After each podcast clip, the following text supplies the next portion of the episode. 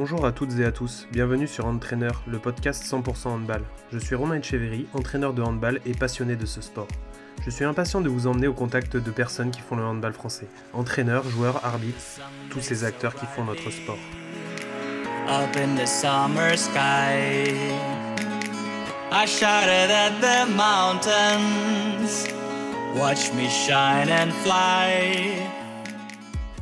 Donc, bonjour à toutes, bonjour à tous. Donc aujourd'hui, nous recevons Manon Gravel. Donc bonjour Manon. Bonjour. Alors euh, ben, déjà, comment vas-tu? Euh, ben, Ça va, ça va, ça va. Euh, c'est un petit peu particulier avec le Covid pour tout le monde, mais ça va. Je suis pas la plus à plaindre, je pense. Ouais, alors euh, on a pu voir, euh, on va revenir un petit peu sur, euh, sur ta présentation et sur ton parcours, mais je voulais un petit peu te demander bah, des nouvelles de ta santé parce qu'on a vu que tu avais été blessé en début de saison, donc comment tu te sens? Ça va, là je suis à bientôt 4 mois de l'opération. je me suis fait opérer le 23 septembre. ça avance doucement, bien comme il faut. J'ai pas trop de douleur, donc sur tout ce côté-là, ça va. J'ai je reviens, enfin, je reprends bien musculairement, tout ça. Après, forcément, euh, c'est long. Euh, c'est une blessure qui est longue. Euh, même si je m'étais préparée à ça à la base, au plus ça va et au plus c'est difficile du coup de rester à côté. Mais pour le moment, ça va. Et psychologiquement, tu as réussi à passer le cap assez facilement ou les premiers temps ont été compliqués? Comment tu l'as vécu? Euh, bah déjà moi en fait quand je me suis blessée euh, après ma blessure euh, j'avais pas trop enfin j'ai pas j'avais pas de douleur j'étais bien. Donc déjà dans ma tête je m'attendais enfin je sais qu'avant de faire mon IRM dans ma tête je me disais que c'était pas très grave. Enfin voilà. Donc déjà au début ça a été un peu compliqué. J'ai mis un peu du temps à me rendre compte vraiment que j'avais les croisés et que j'allais passer la saison à côté, voilà. Après, euh, je, pense que je me suis vraiment. Ce qui a été le plus dur au début, c'est bah, la première journée des matchs. C'était le mercredi. J'ai dû apprendre un jeu, le jeudi que j'avais les croisés euh, et le mercredi d'après, il y avait le premier match. Et du coup, ouais, c'était un peu dur parce que tout le monde reprend, tout le monde. Euh, met des trucs, des publications, c'est la reprise, quoi. On fait toute la prépa pour ça. Et du coup, moi, j'étais chez moi toute seule, donc c'était un peu dur ce moment-là. Après, il a fallu aussi bah, se mettre euh, dans l'optique de se faire opérer, de galérer, de tout ça. mais après, quand je suis partie, bah, j'avais un peu peur en plus de me faire opérer parce que c'est ma première opération. J'avais jamais trop rien eu de ma vie. Et après, bon, quand je suis partie, parce que je me suis fait opérer sur Bordeaux, euh, quand je suis partie à Bordeaux et que j'ai été opérée, là, après, ça a été un peu mieux dans ma tête, dans le sens où ça y est, j'étais opérée et le décompte pouvait commencer. quoi. Mais c'est vrai qu'au début, c'était un peu compliqué. Donc, euh, donc voilà. Ok. Alors, ce que je te propose, c'est euh, de te présenter un petit peu, de nous raconter ben, ton parcours, comment tu es venu au handball et puis un petit peu par où tu es passé. Ok. alors, du coup, j'ai 23 ans. j'ai commencé le hand assez tardivement puisque j'ai commencé en cinquième. Donc, je sais pas quel âge j'avais en cinquième. Euh, avant, j'ai fait, ouais, euh, avant, je faisais, j'ai fait de la natation, de l'athlétisme. Euh, et puis après, j'ai fait du hand. après, du coup, j'étais gauchère. Donc, quand on est gauchère et qu'on est jeune, j'étais assez grande et physiquement, du coup, j'avais des, des, comment, des capacités physiques intéressantes puisque j'avais fait pas mal d'athlètes, d'autres sports. Donc voilà. Du coup, après, j'ai commencé les sélections euh, de comité, donc euh, avec la Côte d'Or. Euh, en cinquième. Ensuite, en quatrième, ça a été avec l'équipe de la Ligue, donc la Bourgogne. Et puis en troisième, j'ai intégré le pôle espoir à Dijon. Je suis rentrée donc en troisième. Souvent, on rentre en troisième ou en seconde. Je suis rentrée en troisième. Euh, et puis, j'ai fait tout mon pôle espoir euh, à Dijon. Et ensuite, j'ai signé euh, au centre de formation de la JDA, où j'ai fait 4 ans, mes 4 années de centre là-bas. Et j'ai signé l'année dernière mon premier contrat professionnel pour une saison. Et j'ai re-signé du coup bah, fin de saison dernière pour trois nouvelles saisons à Dijon. Donc voilà, niveau handball, voilà. Après, euh, je ne sais pas si on parle de tout ce qui est scolaire, études, tout Bien ça. sûr, tu peux. Ok. Euh, ensuite, alors j'ai fait un bac S. Euh, ensuite, moi, j'aurais voulu faire une école d'architecte. Euh, bon, après, avec le hand, euh, c'est pas très compatible. Ouais. C'est compliqué, voilà. Donc, euh, j'ai commencé un BTS design d'espace euh, que je faisais en école à la base, sauf que je loupais trop de cours avec le hand et tout, c'était très très difficile de suivre. Donc je suis passée par correspondance et j'ai passé mon BTS par correspondance. Euh, je l'ai eu l'année dernière, fin, fin de la... en juin. Et euh, dans le cadre de mon BTS, j'ai eu un stage à faire euh, en entreprise que j'ai fait dans un cabinet d'architectes à Dijon qui s'appelle euh, Artefact. Et à la suite de ce stage, on m'a proposé un contrat à mi-temps. donc, je travaille depuis 2018, juillet 2018, dans dans l'entreprise, au, au cabinet d'architectes. Et du coup, euh, voilà, j'ai fait mon BTS, euh, j'ai terminé mon BTS euh, en même temps. Et, et aujourd'hui, j'aurais voulu reprendre une licence, mais bon, du coup, avec ma blessure, j'ai un peu. Ouais. J'ai dû vite m'occuper de me faire opérer, tout ça. Donc, c'était un peu passé pas aux priorités, quoi. Ouais. Donc, donc voilà, donc pour le moment, ma priorité, c'est de revenir. Et après, pourquoi pas peut-être l'année prochaine voir pour euh, reprendre quelque chose. D'accord. Alors, plein de questions se, se bousculent là. Euh, Mm. Déjà, j'ai vu la- le petit reportage euh, que le club avait fait sur toi, si je dis pas de Mhm. bêtises, notamment bah, en immersion dans ton entreprise. Ouais, c'était euh, Sport en France. Ouais, c'était euh, c'était très, très sympa, très intéressant. mhm. Et, euh, et notamment, euh, j'avais pu voir que tu disais que ça te rendait plus sereine dans le hand de travailler. Est-ce que tu peux nous expliquer un petit peu? Ouais, alors en fait, euh, avant, quand j'avais pas forcément le travail à côté, j'avais du mal à décrocher en fait. Par exemple, si tu as une période où t'es pas bon, tu rentres chez toi, tu t'attends, voilà, bon, même si on avait des cours, mais tu penses à l'entraînement du soir, euh, et c'est un peu un cercle vicieux. Parfois, il y a des périodes comme ça où c'est un peu compliqué. Et en fait, depuis que je travaille, euh, quand je suis au hand, je suis au hand, mais quand je coupe et quand je vais au travail, je vois des gens qui sont pas du tout dans le milieu sportif. euh, Enfin, je, je fais plein d'autres choses et ma tête, en fait, elle n'est pas occupée à penser handball, voilà.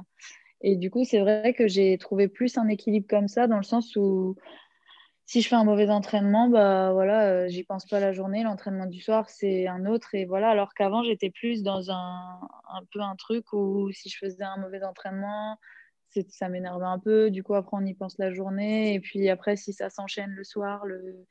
donc voilà, par rapport à ça, ouais, j'ai plus trouvé un équilibre. euh, et même euh, dans ma vie aussi, dans le sens où moi, je suis pas quelqu'un qui va faire les siestes l'après-midi entre les entraînements. Alors peut-être parce que j'ai jamais trop pris l'habitude avec les cours et tout, mais euh, je sais que, si quand je faisais rien, je m'ennuyais vite. Euh, je m'ennuyais vite, donc euh, au moins ça me permet de m'occuper. Je fais 15 heures par semaine, donc c'est pas énorme en soi, et ça me permet surtout aussi de- d'être sereine sur l'avenir. Euh, parce que voilà, aujourd'hui, euh, j'aurais eu un BTS à 22 ans, je travaille pas pendant 8 ans. Derrière, euh, à 30, 32 ans, on arrête le hand et on se dit bon, euh, ok, j'ai un BTS, mais ça fait 8 ans que j'ai rien fait. C'est compliqué, alors que là, je suis en CDI déjà, donc rien que tout ce qui est blessure, tout ça, demain, il m'arrive quelque chose, je peux plus faire de hand, j'ai quelque chose à côté. Et même au-delà de ça, ça me permet d'apprendre. Du coup, j'ai pas pu faire l'école d'archi, mais ça me permet d'apprendre énormément euh, directement en fait euh, sur le terrain, quoi, on va dire, puisque clairement, quand on sort d'école, euh, c'est pas forcément toujours la réalité. Donc, euh, je, non, je, suis, je me pose beaucoup moins de questions qu'avant et je me sens beaucoup mieux dans, à tous les niveaux, quoi. Bah, tu disais que 15 heures, c'était pas beaucoup, c'est déjà pas mal quand on sait que derrière, la charge de travail en termes de balistique est assez importante. Mais euh, justement, vous êtes une génération euh, alors, euh, qui est beaucoup plus axée sur le double projet. Maintenant, les, Mhm. les jeunes joueuses qu'on peut, qu'on peut entendre s'occupe beaucoup de ça. Euh, c'est voilà, c'est quelque chose de très intéressant de se dire que vous pensez déjà à la suite et que le handball n'est pas une fin en soi. Mais c'est vrai que tu disais, euh, et une de tes coéquipières le disait très bien dans le reportage, euh, ça doit pas toujours être évident la journée de boulot derrière tu vas t'entraîner enfin elle disait qu'elle avait beaucoup de respect pour toi par rapport à ça et c'est vrai qu'on se doute que des fois ça doit les journées doivent être longues non? Bah, c'est sûr que c'est des périodes aussi où c'est plus compliqué dans le hand, donc tu es plus fatigué. Des fois, des fois, je me dis, ah, là, j'aimerais bien rien faire, mais il faut que j'aille au travail. Mais après, franchement, c'est un rythme à prendre et, euh, et voilà, euh, moi, euh, je suis bien comme ça. Après, souvent, c'est, enfin, c'est pas souvent, mais dès qu'on qu'on rentre en fait en centre de formation et surtout à Dijon, on est très très enfin on nous dit tout de suite que c'est très important le double projet que le hand féminin ça permet pas de vivre de enfin de comment d'assurer euh, l'avenir. Et, euh, et, du coup euh, surtout je pense dans le secteur féminin de plus en plus dans le sport on nous, on nous prévient beaucoup et on nous forme, formate beaucoup sur ça pour, pour que justement on fasse un double projet à côté euh, et, c'est vrai que oui, des fois, c'est compliqué, euh, clairement. Euh, et, mais par contre, le hand, ça reste prioritaire aujourd'hui pour moi, dans le sens où si, je sais pas, mais si Dijon, avec Dijon, devenait européenne et que ça devenait plus possible, forcément, je sais qu'un jour, il faudra peut-être que je fasse des choix pour ma carrière sportive. Mais parce que des fois, ça peut être vu comme un manque de je sais pas trop. Euh, D'ambition Je donne pas. Ouais, voilà. Enfin, parce que je donne pas que tout que pour le hand. Mais euh, en fait, c'est juste que moi, j'ai pas.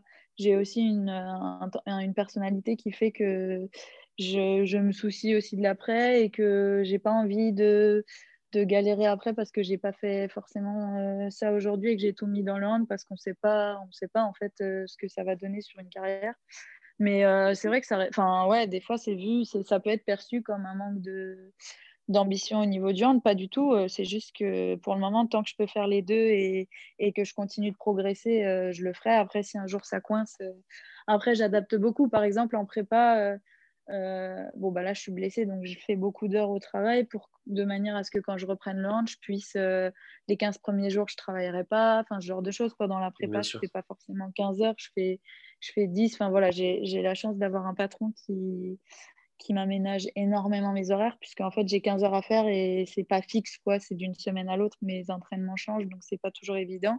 Mais euh, voilà, j'ai la chance d'avoir quelqu'un qui, tant que je fais mes heures, euh, ou même si une semaine j'ai deux matchs dans la semaine et que c'est pas possible, enfin voilà, euh, ça se passe vraiment très bien. Ouais, bah après, en plus, la, le contexte actuel te donne raison d'autant plus qu'on voit que l'équilibre sportif peut être très fragile et que effectivement du jour au lendemain ça peut devenir bah, compliqué et qu'il vaut mieux avoir une bouée derrière pour se, pour bah, puis, mine de rien quand euh, on était tout au chômage partiel euh, bah voilà moi j'avais le travail à côté donc c'est une sécurité qui moi en tout cas me j'ai en fait j'ai hésité pendant longtemps parce que il y a des joueuses, euh, elles sortent de, de centre de formation ou de pôle espoir, tu sais, tout le monde sait que voilà, elles vont signer pro et tout. Ce n'était pas forcément mon cas. Euh, J'étais pas une joueuse café qui est passée par toutes les équipes de France Jeune, tout ça. Donc, euh, c'est vrai que j'ai été beaucoup hésitante pendant longtemps à me dire est-ce que je fais bien de faire du hand et de ne pas faire l'école, voilà, ce genre de choses. Mais, euh, mais voilà, euh, pour le moment, en tout cas, je, je, fais les deux. Et quand ça sera plus possible, si jamais voilà, progressait bah, à Dijon, qu'on devenait européen, ou même moi individuellement, que je progressais et que je, je devais envisager d'autres choses, voilà, ça ne sera pas du tout un frein.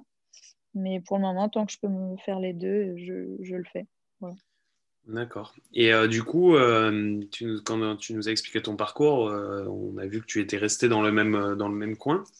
Tu n'as jamais eu d'envie d'ailleurs ou bon, Après, tu es encore très jeune, hein, mais je veux dire, est-ce que c'est quelque chose que tu gardes à l'esprit? Est-ce que pour l'instant, du fait que tu es cette entreprise, que tu es re-signé à, Dijon, tu n'es pas encore dans l'état d'esprit de te dire allez voir si l'herbe est plus verte ailleurs quoi? C'est sûr que le fait que je travaille, euh, fait que pour le moment, je suis plus attachée à Dijon, forcément, parce que mon métier me plaît énormément. Euh, que la boîte me plaît beaucoup aussi. Maintenant, j'ai quand même décidé de mettre une priorité sur le hand. si demain je venais à avoir une proposition ailleurs ou même moi à vouloir peut-être découvrir autre chose, je ne me mettrais pas de frein par rapport à ça. J'aimerais bien un jour aussi dans ma carrière jouer à l'étranger, avoir une expérience à l'étranger. Donc, je me pose pas trop de questions pour le moment. Euh, j'attends de voir un peu ce, que, ce qui vient. Du coup, bon, là, forcément, cette année, euh, c'est un peu coupé tout, quoi. Mais, euh, mais ouais, on verra. pourquoi pas. Enfin, je suis pas.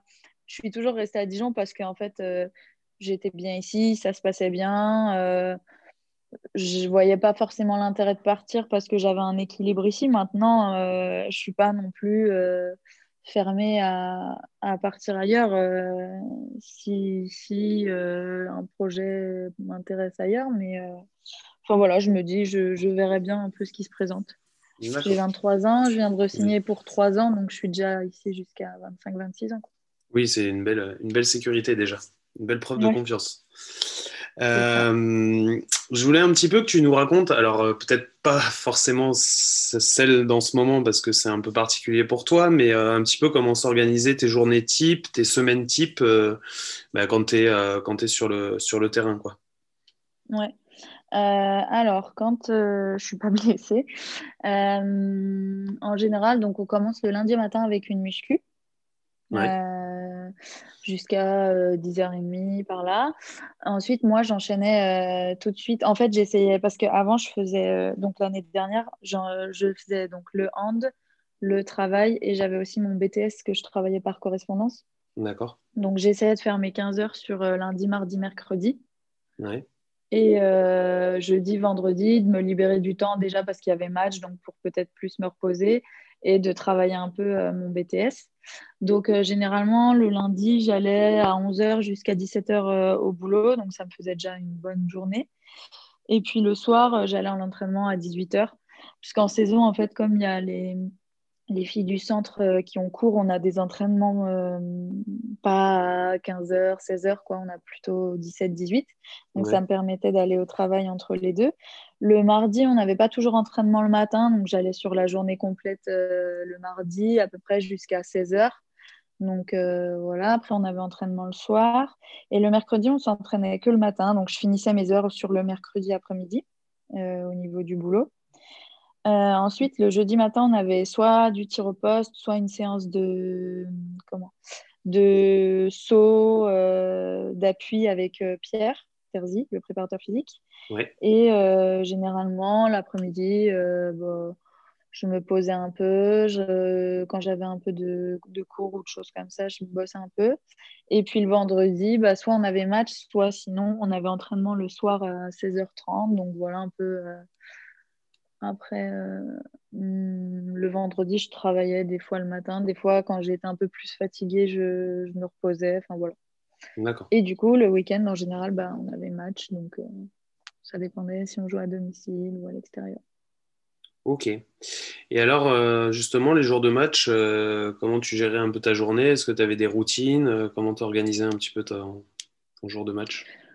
Alors, les jours de match, déjà, on avait le matin, on a un réveil musculaire. Euh, bah, surtout quand on est à domicile, parce que c'est pas toujours évident à l'extérieur. Mais euh, donc, on a au palais, on a une séance euh, d'une heure, une heure et demie où on, on fait pas mal de jeux, pas trop de. On répète des fois les enclenchements à vide sur du tir, pas trop. Enfin, voilà, vraiment pour, pour se réveiller et pour pas trop se poser de questions, pas. Voilà. Et donc, ensuite, je rentrais, je mangeais. Euh, ça m'arrivait des fois de travailler un petit peu, une petite heure, si j'avais des choses à faire. Sinon, je faisais la sieste en général en début d'après-midi. Et puis après, je me réveillais vers 15h, 15h30 et on avait souvent rendez-vous à 17h30. Donc, je préparais mes affaires, euh, euh, je regardais un truc à la télé. Enfin, j'essayais un peu de me. Comment dire Jour de match, j'essayais un peu de pas trop penser à, euh, je ne faisais pas de la vidéo l'après-midi. Enfin, je préférais faire ça veille de match et sur la semaine. Mais jour de match, à vraiment pas trop penser euh, euh, à ça toute la journée pour pas me mettre un stress et une pression trop tôt. Et puis après, du coup, bah, on arrivait en, en collation à 17h30. Donc, il y avait le, le discours du coach. Ensuite, on prend la collation tout ensemble. Et puis après, on va marcher un petit coup. Et après, on se prépare euh, pour, euh, pour aller s'échauffer et pour le match.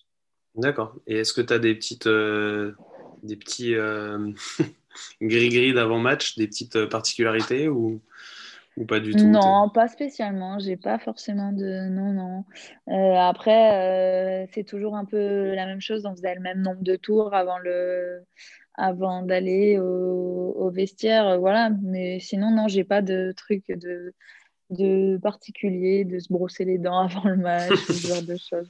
D'accord. Euh, alors, j'aurais aimé que tu nous dises un petit peu comment toi tu voyais l'entraînement, euh, comment tu voyais l'investissement qu'il fallait y mettre, enfin, quels étaient un petit peu tes, tes ressentis par rapport à ça, toi?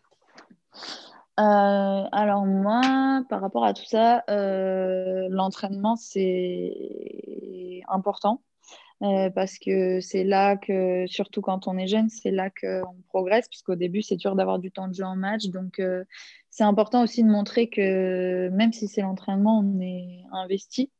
parce que de toute façon, c'est comme ça qu'on va progresser et de ne pas être comme c'est pas le match, de se retenir un peu. Non, quand on est jeune, je pense que voilà, il faut y aller. Physiquement, on est en forme, euh, donc faut pas se poser de questions. Et voilà, c'est plutôt comme ça que je vois les choses. Euh, je me posais pas trop de questions de me dire euh, ah ouais, mais là on joue demain, je vais peut-être y aller doucement. Non, voilà, je m'entraînais et je réfléchissais pas trop à, tout ça quoi. D'accord. Et alors, quels sont alors c'est un travail un petit peu compliqué hein, de l'auto-analyse, mais euh, quelles sont selon toi tes qualités en tant que joueuse? Euh, Et ne me dis pas être gauchère, parce que ça, ça fonctionne oui, non, c'est une chance, peut-être pas une qualité, mais une chance quand même. Je suis forcée de, quand même euh, l'avouer. mes qualités, bah, je pense que forcément, c'est plutôt offensif déjà, puisque je suis une joueuse, j'ai un jeu de, de tir beaucoup de loin.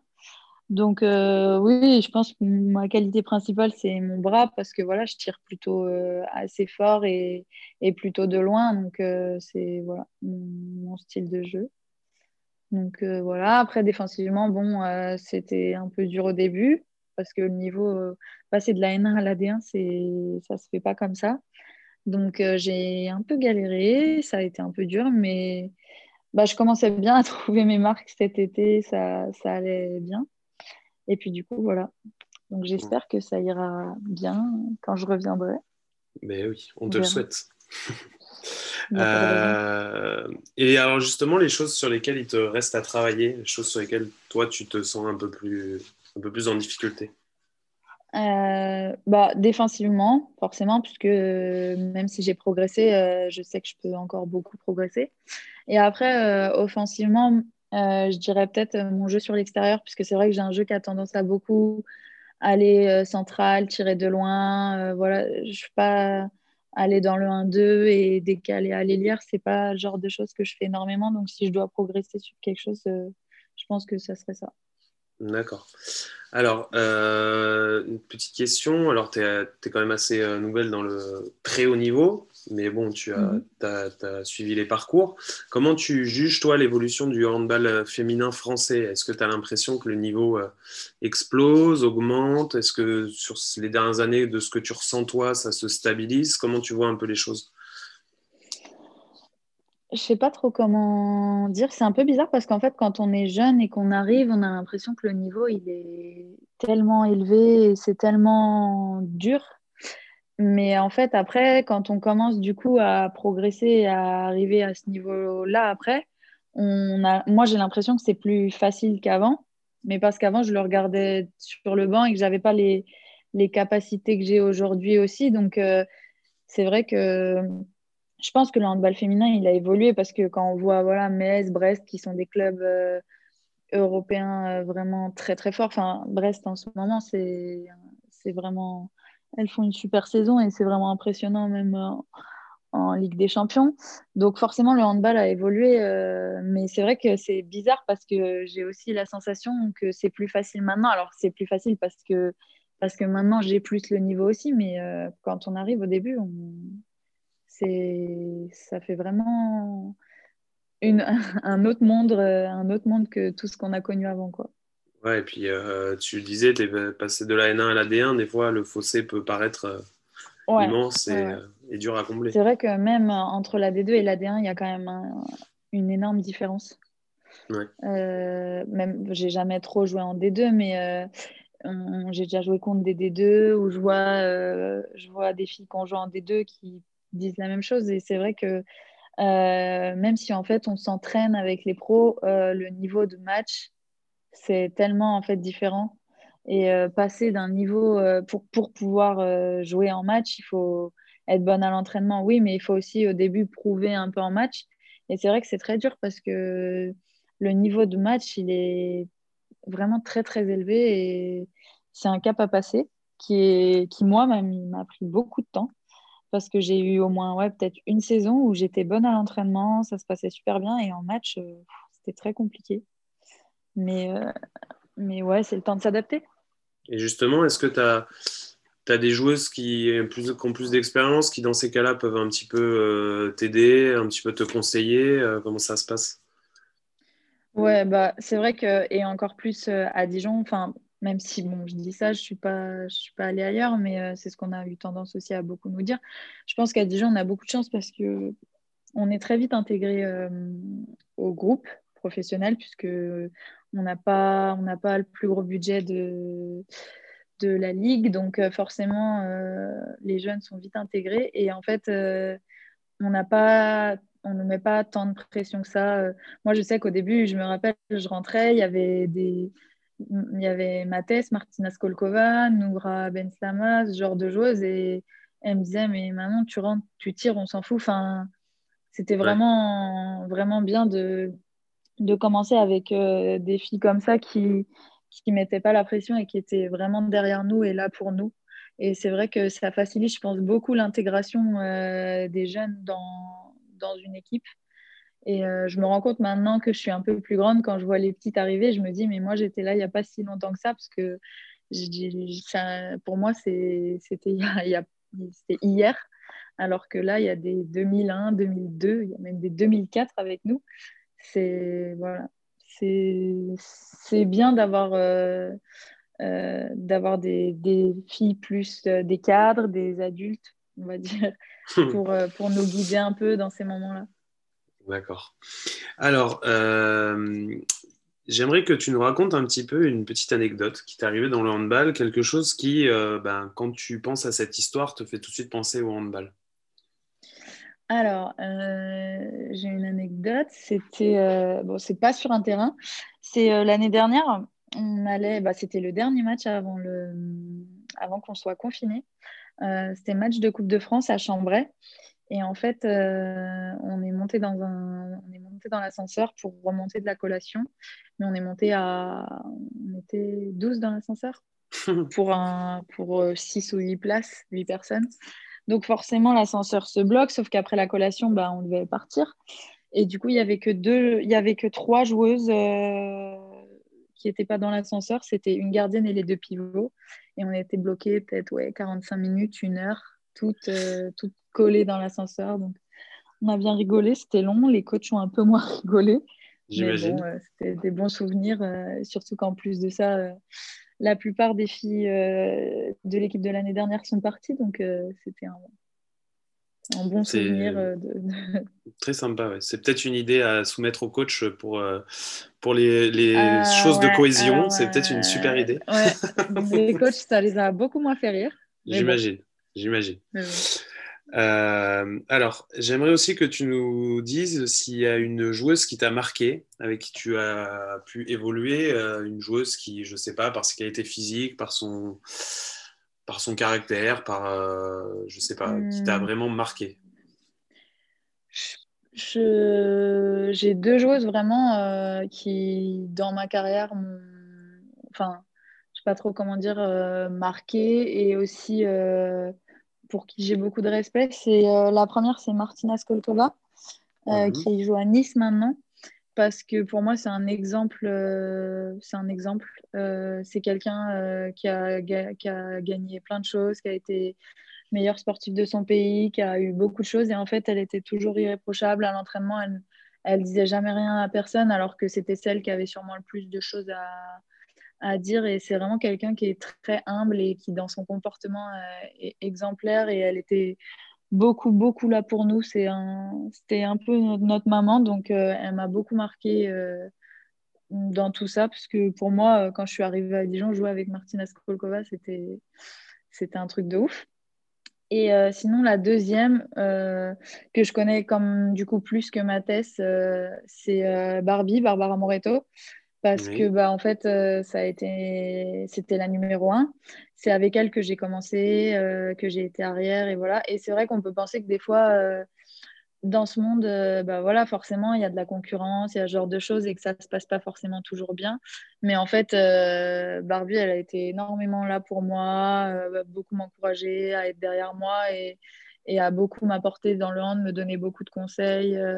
et c'est vrai que bah, même après, humainement, à tous les niveaux, c'est quelqu'un qui a beaucoup de de valeurs et que j'apprécie beaucoup et je pense que je suis chanceuse d'avoir pu commencer avec elle parce que parce que pas toujours comme ça et que euh, bon après parce que aussi euh, on savait très bien toutes les deux enfin on avait nos places toutes les deux euh, j'étais numéro 2 enfin voilà je savais très bien et, et, elle elle était contente pour moi et elle savait que que j'étais jeune et que j'avais encore beaucoup à apprendre mais quand j'étais sur le terrain que je marquais c'était la première à se lever à être contente enfin voilà c'est vraiment vraiment une très très belle rencontre après, il y en a eu beaucoup. Hein, il y a beaucoup J'imagine.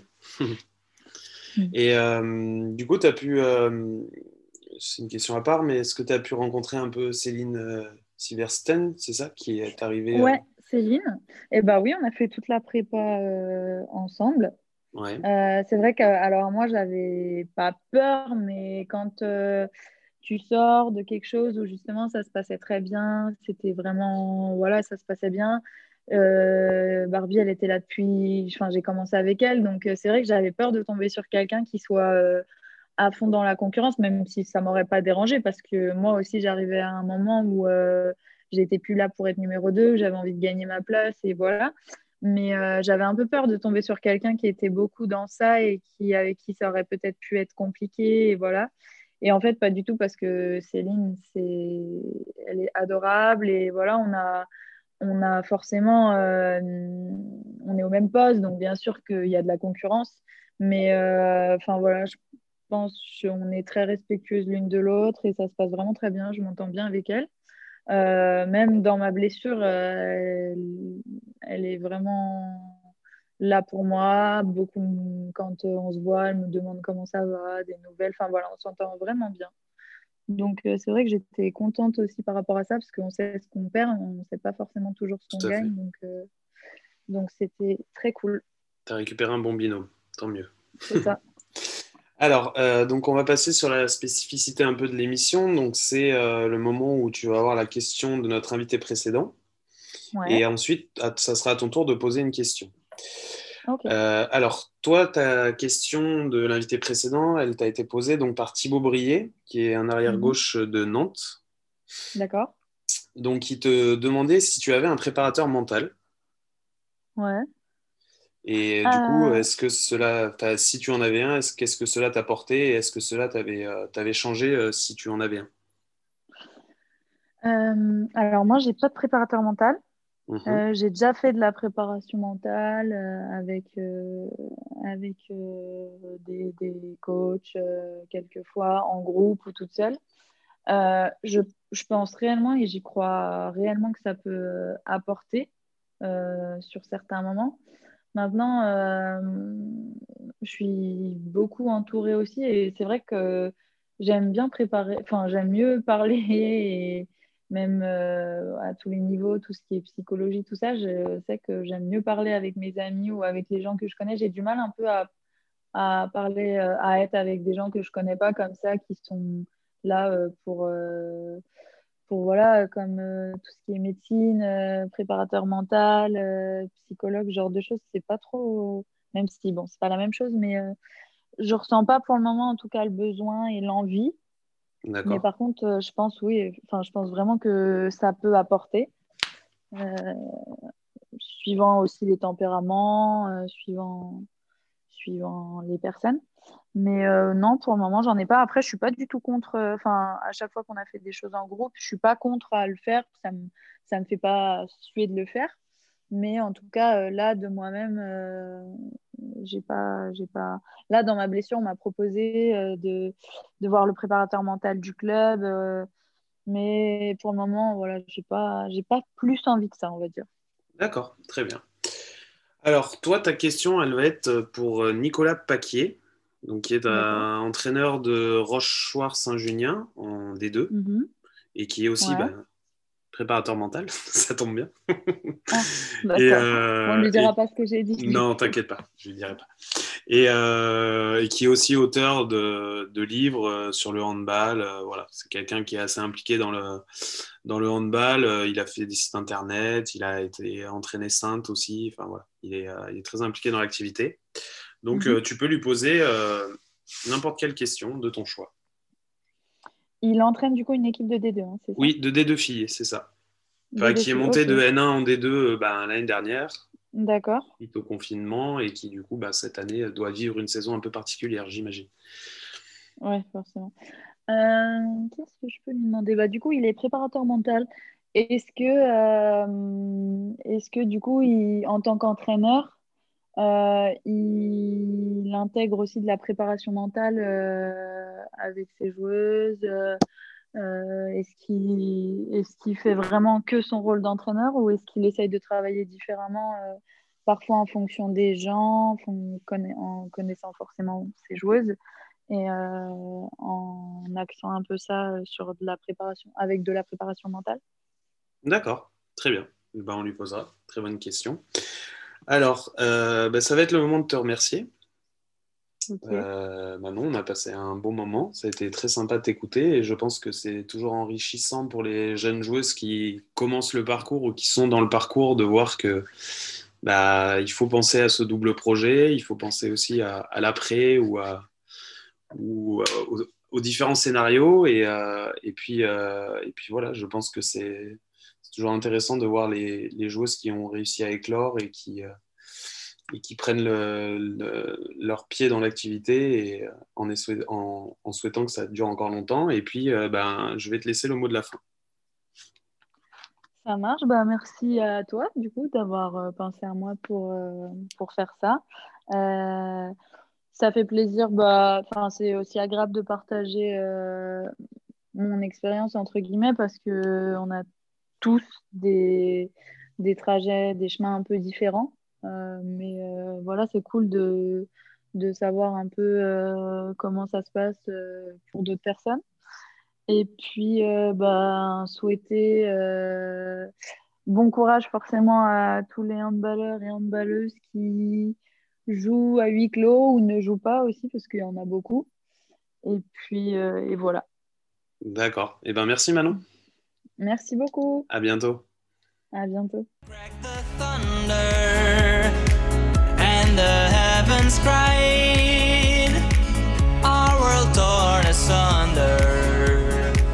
Her heart said goodbye. Now I'm standing in our ashes, feeling the sunshine once again. I moved